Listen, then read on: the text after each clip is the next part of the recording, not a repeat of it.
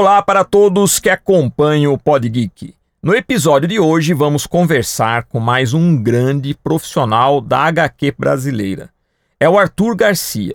E para você que curte mangá e anime, saiba que ele é referência nesse estilo, pois lançou vários livros ensinando a técnica do mangá e, aliás, esses livros são referências para muitos mangakás jovens que querem atuar no mercado. Quem realmente curte desenho já deve ter estudado um de seus livros. O Arthur também desenhou os quadrinhos do personagem Jaspion, já foi premiado em Portugal e no Brasil recebeu o troféu Ângelo Agostini. O cara realmente é fera. E agora vocês terão a oportunidade de conhecer toda a sua trajetória. Então preparem-se que vai rolar um papo muito legal mesmo. E vamos começar!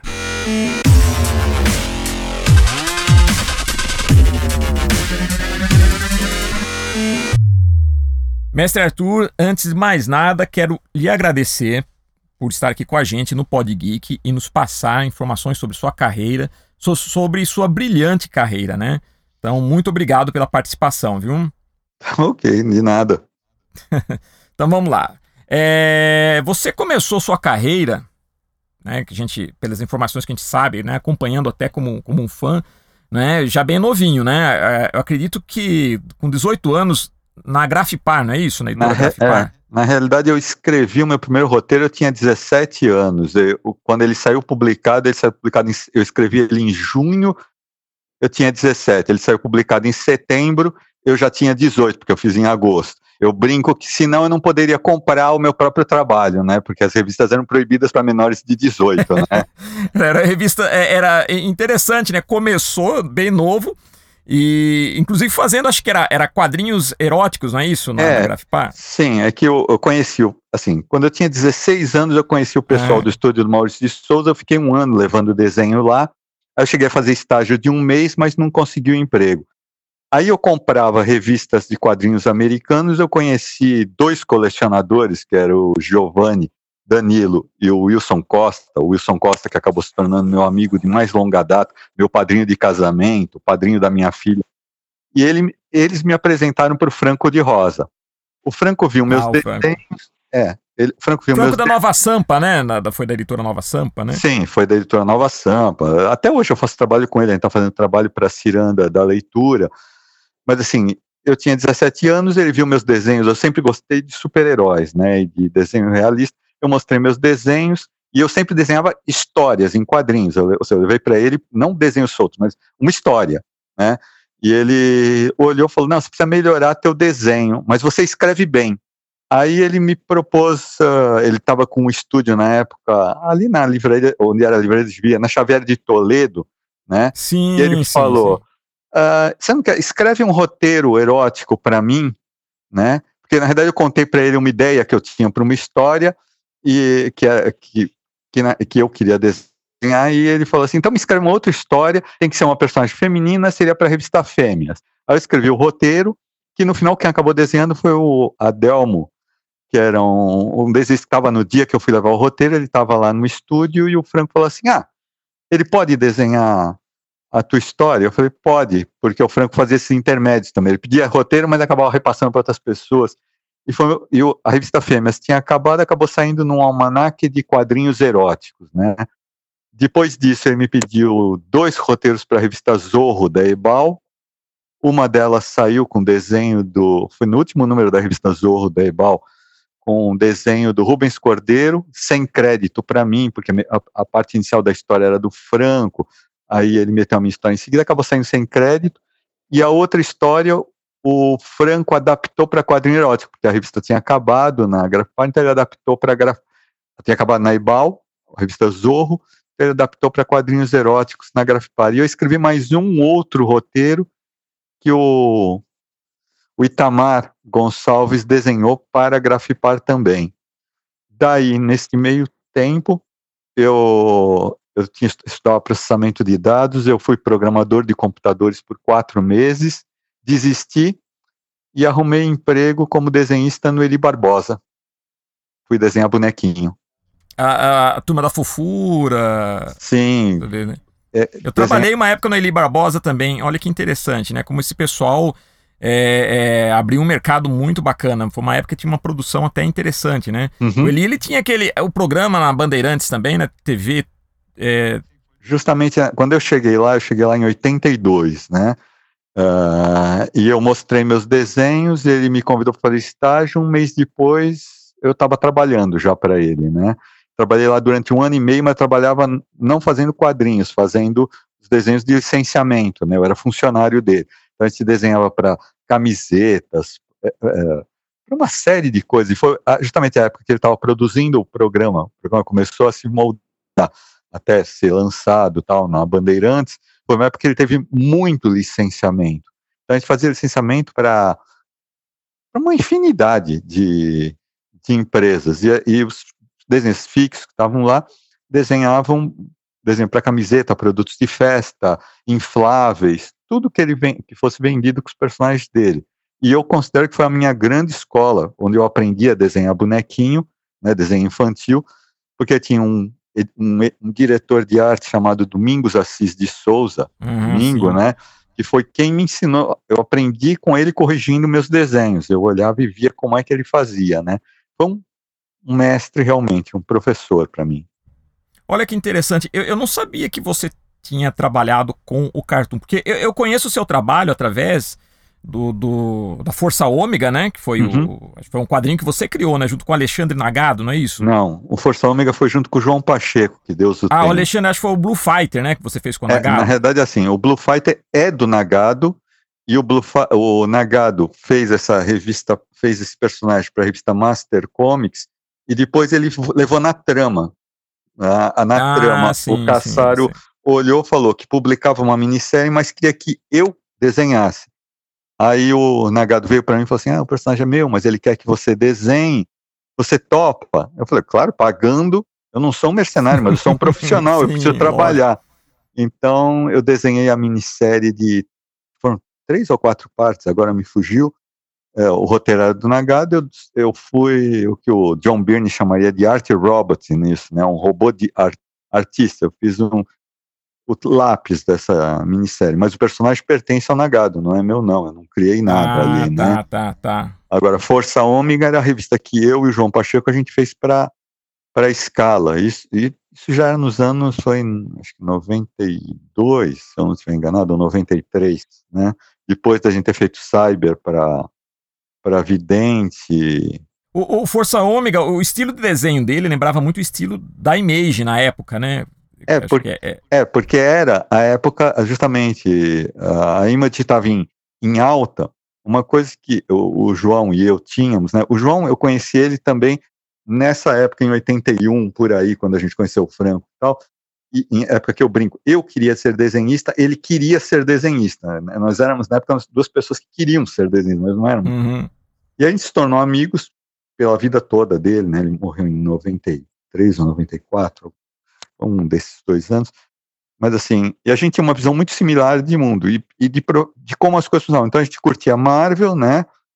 E quando a Image chegou, a gente tinha um estúdio e, na verdade, foi ele que me apresentou Jim Lee, porque eu tinha passado três anos morando em Portugal. Quando eu voltei, eu estava meio desligado de desenho de, super, de quadrinhos super-heróis. Aí ele começou a me falar de, dos caras que foram, que saíram, o Os Portátil, o Eric Larsen, que na época eles ainda estavam trabalhando para a Marvel. a gente começou a ver e a gente começou a incorporar o, o, trabalho deles no nosso, porque na cabeça da gente era sempre assim: o que está vendendo é o que a gente vai tentar é, fazer, é, né? Claro, claro. Uh, então, quando a gente veio com já na Cyber já aparecia um bocado isso, e com a Força Ômega também, que era essa coisa de o visual que está, que está a vender é o que a gente vai empregar no trabalho da gente. As pessoas têm que, na cabeça da gente, sim, as pessoas que passarem na banca têm que ver o nosso trabalho como sendo parte do que está lá, né? É, mas, é... E, e foi algo que estourou na época, né? O estilo da, da, da Image, o Mark Falane, Jim Lee, sim. toda essa galera. Foi uma coisa assim que realmente é, é, porque na realidade foi a época do, do, da bolha dos quadrinhos americanos, quando os especuladores de cartões de beisebol começaram a investir em comprar múltiplas revistas, né, investir em quadrinhos, porque eles achavam que valia. Teve todo aquele AUE, quando eles ainda estavam na Marvel, de vender 9 milhões, que na realidade não foi uma venda de 9 milhões de exemplares, porque boa parte disso ficaram em caixas dentro de comic shops e nunca foram parar na mão de, de pessoas que compraram, mas isso alavancou tanto dinheiro para a Marvel e na mão também desses criadores que eles montaram a empresa e era a época da revista Wizard, nós estamos falando uma época pré-internet. Sim, esporte, né? exato, uh, exato, exato. E que fazia, a revista Wizard, o tempo que ela viveu, foi fazendo a em cima deste povo, né?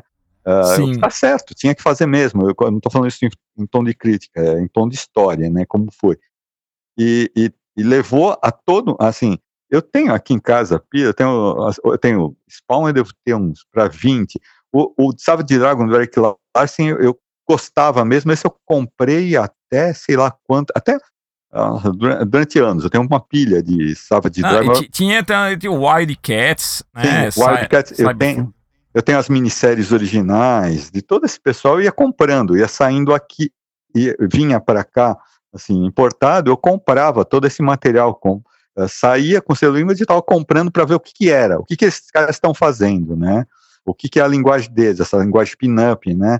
Que é botar personagens grandes, porque na verdade isso tinha a ver com o mercado deles de venda de originais, né? Mas que para mim refletia uma linguagem que eu estava tentando aplicar ela também aqui né? Era, era basicamente isso, era sempre tentando fazer o, o, o a linguagem que naquele momento estava em alta, né? E foi, então, sim, Pulsar também é, entrou nessa linha de o que era. É, inclusive, é, Arthur, é, foi uma, acho que foi uma, uma das poucas épocas no mercado de quadrinho americano que os artistas e quadrinhos eles foram alçados a personalidades tipo rockstar, não foi? porque é, é, se falava muito, acho que foi um período assim que, a, a, na época eu até me lembro, né, os nossos alunos que faziam curso com a gente de quadrinhos, quantos alunos se, é, despertaram para essa vontade de se tornar artistas de quadrinhos, porque eles viram naquilo algo que até então a gente não via. Parece que você ser artista de quadrinhos estava numa posição semelhante a ser um, um astro de Hollywood, um rockstar, não foi isso? Foi um período é, assim para, para esse pessoal da Image era isso, né? Uh, durante é, é, o que eu falo, é a bolha. Durante, enquanto teve a bolha de especulação, foi isso. Foi a época que o, o Liefeld foi fazer o né? propaganda, da, né, ele foi fazer propaganda de calça de jeans. Os caras, isso. O, é, tem um outro desenhista, não me lembro do, do, do, nome dele, agora me fugiu. O Ice Portaço. Ah, o de, não, Dennis Cowan, ele, ele ficou na Marvel e ele, com, ele conta isso, que ele, ele desenhava o Deathlock, aí um dia ligaram para ele e falaram assim, olha, tem um, uma propaganda de whisky e tal, é, uma marca americana, e nós queríamos que você trabalhasse nela. Ele falou, tá, quais são os prazos? Você precisa do que? Layout? Vai, ter, vai ser ilustração, foto? Eu falei, não, nós queremos que você apareça na propaganda. E ele conta que ele ficou assim, eu aparecendo uma propaganda, né? Era a época que ele fazia, ele também tinha ido para se fazer Milestone, que era um selo de etnias, né, personagens étnicos. Então, foi durante um momento em que ser uh, quadrinhos, mas também é aquela coisa, isto foi um boom. Exato. E, infelizmente, depois, assim, pro, pro resto dos mortais, despencou, né? Exato. Mas... E, inclusive, foi nesse período que a Marvel também ficou mal das pernas, né? Foi por volta de 97, Sim. 98 que ela ficou mal das pernas. E, e, e, arriscou fechar contratos milionários, né? Com Jim Lee para fazer o quarteto, é, o, o, Rob Liefeld para fazer o Capitão América, né? Fecharam contratos assim. Para, para os padrões dos quadrinhos da época, a gente ficou impressionado, né? Foram contratos. Sim. E depois, como você mesmo falou, foi aquela bolha, né? Passou esse período, uhum. aí houve aquela curva da, da, da, da estabilidade, né? Mas assim, voltando a falar do, do, teu trabalho assim, artístico, isso é uma opinião pessoal, né? Na, na, minha opinião, o Força Ômega, vendo o desenho, lembrava muito o estilo da, da, da Image, né? que, na verdade estourou na época. Já o Blue Fighter, ele é mais mangá. Né? Sim, é um é, aproveitamento qual, da linguagem. É, mas qual realmente é seu estilo preferido? Não tem. É, eu, eu tenho que contar aí uma historinha rápida. Eu nunca me toquei que eu era versátil. Uhum. Eu, quem, quem chamou a atenção para mim disso, porque na realidade é assim, eu sempre fui guiado por vem alguém me pedir um trabalho e diz assim, eu queria que você fizesse isso. Eu falo, tá, tudo bem, eu, eu posso fazer uma amostra. Eu faço, o cara me diz, ah, é isso mesmo que eu queria e eu vou desenhar. Eu, eu desenhei Aventuras do Gugu, eu desenhei terror, e eu ia fazendo isso. Quando eu morei em Portugal, uma vez que eu estive na França, eu conheci dois canadenses que estavam por lá também, era no festival de Anguleme, e o cara viu meu portfólio, né? E ele olhou e falou: Você desenhou isso? Eu falei: Ah, ele puxou uma outra página e falou assim: Você desenhou isso também? Eu falei: É, ele falou assim: Não parece a mesma pessoa. E foi a primeira vez que eu me toquei que eu desenhava em múltiplos estilos, porque eu não, até então, é para mim, assim, eu estou desenhando o que me pedem para desenhar. E, e aí, numa conversa uma vez, quando eu estava desenhando Sérgio Malandro e Spidoltin para o Airon Barreto, isso foi 91, né, 91, 92, eu, a gente, eu levava material para ele no estúdio dele, dos irmãos, e a gente ficava, gastava um tempão batendo papo depois, né, que chegava lá no final da tarde, a gente ficava batendo papo. E uma vez eu estava falando e eu cheguei nessa coisa, que eu falei que eu não tinha uma coisa, um estilo específico. Para mim é mais ou menos assim, toda vez, quando é é, é dividir assim, ou, ou o editor me diz o que ele quer, né, que estilo que ele procura, ou se é uma ideia minha, ela normalmente aparece na minha cabeça num determinado estilo, né? Uh, seja ele uh, franco-belga, seja ele linha clara, seja ele mangá. Ela só me aparece mais ou menos como se fosse um filme que você pensa nos, nos atores. Eu aparece na minha cabeça aquele desenho e eu penso, ah, essa história vai casar bem com esse estilo, eu vou procurar fazer ela nesse estilo. Se o editor, por outro lado, me pede, né, eu estou fazendo agora, eu estou fazendo um material de quadrinhos para esse anda da leitura em estilo mangá, e no entanto acabei de fazer uma amostra para eles mesmos de um, de um, outro livro em estilo realista, que o, o Franco Sim. falou assim, ah, estão querendo fazer isso e tal, eu falei, qual o estilo que eles querem? Ele falou, realista. Eu falei, tá, realista, acadêmico, né? Então, eu não tenho uma, um, um estilo predileto. Eu tenho, uh, eu gosto, de, eu gosto de contar histórias, eu gosto de desenhar. Aliás, isso é uma coisa que o Franco, uma vez eu estava desenhando, já fiz revista para colorir de monte, né, das infantis para escala, e uma vez ele me pediu uma com umas meninas que ele tinha um estilo que ele tinha bolado, e cada número, pra, como era muita coisa, eu ficava inventando na minha cabeça temas. Aí eu passei numa mesmo foi uma Riachuelo, uma dessas lá, CIA, e tinha aqueles catálogos de moda, eu peguei e era um catálogo de moda com, com modelos posando em fotos retrô, tinha radiovitrolas antigas, móveis, isso aqui. Aí eu fui e desenhei um número dessa revista com esses móveis, né, mas tudo simplificado uhum. naquele estilo. E eu lembro, quando eu mandei os, os desenhos para o Franco, né, ele olhou para mim, ele mandou uma, um e-mail e falou assim, cara, você realmente gosta de desenhar. Eu falei, é, senão eu estava fazendo outra coisa, né? É, que é aquelas coisas. Tem mais pessoas que dizem para mim, você sabe que eu não estou te pagando o suficiente para você fazer isso. Eu falo, sim, mas eu tenho um mínimo na minha cabeça que é o que tem que sair de qualidade, porque senão nem vale a pena. Eu, eu devia ter voltar e estar tá lá programando computadores no Bradesco, né? Fazendo rotinas para ações, né? Uh, eu faço porque eu gosto, eu gosto de desenhar e eu gosto de contar histórias. Daí porque a minha predileção seria, sem perguntar o que eu prefiro, eu preferia fazer quadrinhos só. Uhum. Mas uh, já houve épocas na minha vida que eu recusei fazer quadrinhos porque eu estava fazendo um trabalho que pagava bem e eu sou um pai de família. Né? Lógico. É, na época, assim, eu nem tinha os filhos, mas estava recém-casado e a minha mulher ainda não estava empregada, eu eu me lembro de falar para o Franco, assim, ele falou, ah, tem tal coisa, eu falei assim, não, eu prefiro continuar desenhando livrinho, que é o que eu estou fazendo, que me paga melhor, né?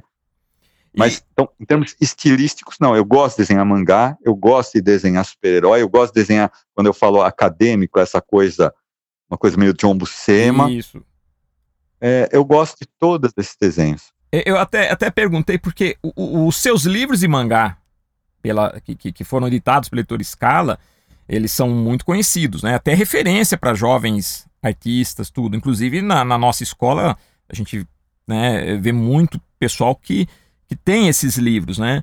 E eu até te pergunto, né? Como foi você produzir eles? Como surgiu essa, essa, essa ideia de fazer esses livros? Né, de, de, são assim e aí eu até perguntei do mangá porque realmente né são livros de mangá eu vi vários deles é, eu acho que no Brasil é, acho que é, é quase não, não tem assim livros de mangá feito por artistas brasileiros, né? É, eu falo, na realidade, assim, é uma coleção, mas o responsável por isso é o Carlos Mão, o Carlos Rodrigues, da, da Criativo. eu, tava, eu fiz muita coisa. Depois que acabou Street Fighter, eu fiz Street Fighter durante três anos. Fez o Jaspion também, né? Você desenhou o Jaspion também. Ah, sim, Abril. isso foi lá na Abril, em 92, acho que foi, 91, 92. Uh, mas aí sim, eu desenhei Street Fighter para a escala, porque o Ercílio tinha os direitos, mas não tinha quem fizesse, chamou lá eu o João falou assim, ó, preciso de uma revista rápido, a gente produziu e ó, fiquei desenhando isso. Quando acabou, o Ercílio tinha passado, o Ercílio era o Ercílio de Lourenço, o dono da escala, uhum. ele tinha passado a um sistema de lidar só com estúdios, estúdios como empresa. E ele, o Nilson Festa, que era então o brasileiro do Ercílio, falou para mim assim, olha, o Street Fighter acabou, acho que ele não vai renovar o contrato, mas vai falar com o Carlos Mann que ele vai te passar trabalho. Eu já falei com ele. Ah, eu fui lá, eu comecei a desenhar livrinhos para o Carlos, desenhar um monte de coisas, e era sempre assim, o Carlos ficava, eh, quando ele inventava alguma coisa, e esse, eh, os livros foram isso, foi chegando lá e falando para mim, ele já tinha, Watson tinha feito um, a Neide Haru tinha feito outro, tinha mais gente que tinha feito os livros, só que aparentemente ele não conseguia encontrar, assim, as pessoas que estavam produzindo para ele não produziam continuamente. Hum, tá, tá. Uh, e eu produzia coisas continuamente, produzia livrinhos, eu produzia um livrinho de 30 páginas, ou 32 páginas, acho que em duas semanas, né, para ele. Então eu produzi uns, mesmo que teve um mês louco que eu produzi dois livrinhos e mais uma revista em quadrinhos no mês, né. Uh, mas foi um mês louco que eu, eu liguei para ele e falei assim, não dá, eu tenho que ficar só com um livrinho e uma revista em quadrinhos, eu não, senão eu vou morrer, né. Uh, e aí ele foi que chegou num dia e me falou assim, começou acho que com ele pedindo o, uma história em quadrinhos para um desenho, publique mangá, ele falou, você desenha? Falei, tá. Aí eu escrevi uma história de oito páginas que era Cyborg Zeta 7, que juntou um monte de paixões minhas com o estilo de mangá meio anos 70. Uh, ah, e ele publicou. E aí em seguida ele falou assim, olha, eu preciso fa fazer essa, uma coleção. Você faz para mim? Eu falei, tá, mas eu tenho que pensar. E me, me emprestou uma série de livros japoneses é, ensinando a desenhar mangá, né? Falou, dá uma lida, vê o que, que, é, e você lida no sentido assim, folhear, né? Porque eles eram em, em japonês. Folheia, vê, eu quero uma coisa nessa linha, né? Aí eu fiz as primeiras páginas, levei para ele e falei, ah, isso daí, né? Funciona. Aí comecei a fazer os capítulos, assim foi, um número atrás do outro. Aí acabou a primeira coleção, ele eh, inventou uma segunda, porque até aí eu tinha desenhado uma graphic novel, que foi o Nosferatu, que era para ser em duas edições, acabou virando uma graphic novel, que era para ele para o Franco, né, em estilo mangá. Ele falou assim: vamos fazer uma outra coleção, ah, vamos fazer nesse estilo que você fez isso, né, que eu tinha feito um é. estilo meio Masamune Shiro, porque o Franco gostava do Adam Warren, que é o, uhum. um, um, americano que gosta do Masamune Shirow. Falei, bom, então eu vou direto para o Masamune Shirow porque eu gosto dele, do Apple Seed, eu tenho os livros do Apple Seed, tal, pela Dark Horse.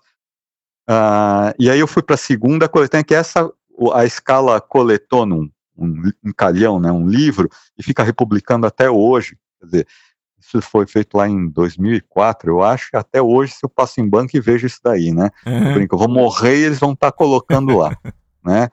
Uh, e aí o Carlos criou a Criativo e começou a me pedir livros para Criativo. Tinha um, era para ser um livro enorme de mangá que no final acabou virando uma coleção, acho que de quatro edições, mais cadernos de, de exercícios. Dizer, o Carlos vinha com essa, ele falou assim, hum. e eu sou grato a ele, porque é o meu ganha-pão, né? Ele falou assim, agora a gente vai fazer esse outro livro, né? Ensinando mangá. Eu falei, tá bom. É, agora vou fazer um com o Franco. E você? Falei, tá, o Franco escreveu um que eu desenhei, que era baseado numa história. O Franco veio com essa ideia. Você vai desenhar uma história em quadrinhos a lápis e a gente vai usar isso como base para ensinar narrativa, né? Aí Olha ele foi no meu, ele foi no meu apartamento num dia para pegar para escrever o texto, ele ficou, eu fiquei explicando para ele por que, que eu tinha composto as páginas daquele jeito, parábolas e linhas de movimento para levar a leitura de um quadro para outro, né? Uh, foi um dos livros que saiu, eu nem me lembro como é o nome desse. Mas, mas né? é, é, legal porque é isso que eu falo, né? Havia uma carência de, de livros feitos por artistas brasileiros, isso que eu acho bacana, né? E aí, e aí no caso, a, a, a gente percebe que, que todo um, um, pessoal interessado realmente em aprender a desenhar começou a ter acesso a, a esses livros, mas feitos por artistas brasileiros. Foi muito bacana, porque antes você tinha que procurar é, é, é, produção estrangeira. Uhum. Então, isso que eu achei mu muito legal, né? E os seus de mangá são, assim, eu vi vários deles, tenho alguns na nossa escola, inclusive, acho muito, muito bacana mesmo, né? E, inclusive, a, a, a, só falando um pouquinho, né, é, é da, da, que você chegou a mencionar que morou lá em Portugal. Mas você ganhou um troféu lá também, né? Que é o Mosquito, não foi é. isso? É, eu fui o primeiro não português a ganhar um Mosquito, né? Porque assim, o Mosquito é o troféu de melhor desenhador, é o termo em Portugal. E na realidade foi uma coisa engraçada, porque eu morava lá, mas eu trabalhava com eu trabalhava com design gráfico, né, numa agência. E aí eu conheci um pessoal que, que curtia quadrinhos, né, o Jorge Lino e tal, e eles tinham uma reunião uma vez por mês, tinha um jantar, que as pessoas iam no restaurante e bater papo, né, que era a Tertúlia BD. Lá eu conheci o Rui Brito e o pessoal dele, que faziam um fanzine. Aí eu fui morar lá em 88, só aconteceu em 89, o, foi, acho que no final de 88 para 89, ou de 89 para 90, o Rui me vem com essa, ele viu os cruzadinhos aquilo, e ele veio com essa de que assim, Arthur, você quer, é, foi já 89 para 90, ele falou assim, você tá, você quer, eu tenho, o meu pessoal vai para ele dois amigos, a gente vai para Grenoble, né, para o festival de quadrinhos. E os caras lá, a gente vai ficar num, num albergue da juventude, isso, aquilo, só precisa pagar a passagem. Você tá afim de ir com a gente? Eu falei, tá. Aí ele sacou e falou assim: só que aí você faz três páginas para mim, para eu botar no meu fanzine.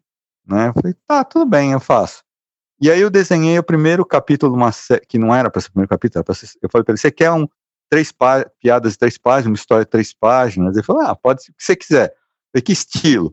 Aí como eu tinha descoberto um desenho que era Funier, e fala, conversava com ele sobre Funier, ele gostava que era desenho franco-belga, era o Spirou, né? Sim. Ele falou assim, ah, faz alguma coisa nesta linha, né? Já que você gosta e eu gosto, faz.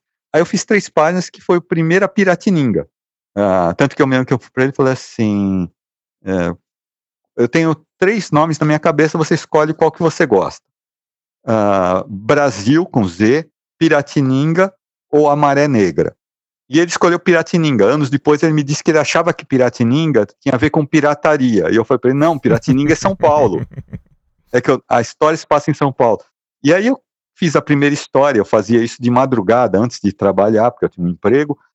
E ele publicou isso, aí eu... Só que era uma paródia, e eu só que fiquei pensando o que, que eram aqueles personagens e tal. E aí me veio ideias para outras histórias. Eu comecei a fazer, quando eu tinha tempo livre, e uma saiu num fanzine que era Cruzeiro do Sul, aí o Rui falou assim, não, mas o resto tem que sair no Banda, que era o fanzine dele. Eu falei, tá, tudo bem. E, quando, e aí eu vim para o Brasil, uhum. e aqui eu fui no Gilberto Firmino, e ele, que tinha vidente, mostrei a história, né, primeiro eu, eu fui na Animal, Animal eles não se interessaram, aí eu fui lá na vidente, o Gilberto Firmino falou assim, tá, eu publico, mas você tem que me garantir que isso vai ter um final. Eu falei, se a tua revista não acabar antes, eu tenho um final para isso. Eu falei, só que, e eu, da minha parte para ele, eu falei, só que isso, você tem que entender que isso vai ter sexo, drogas e rock and roll. E que eu não quero censura, porque sua revista é para maiores de 18, né? Não, tudo bem, não tem censura, o que você fizer vai.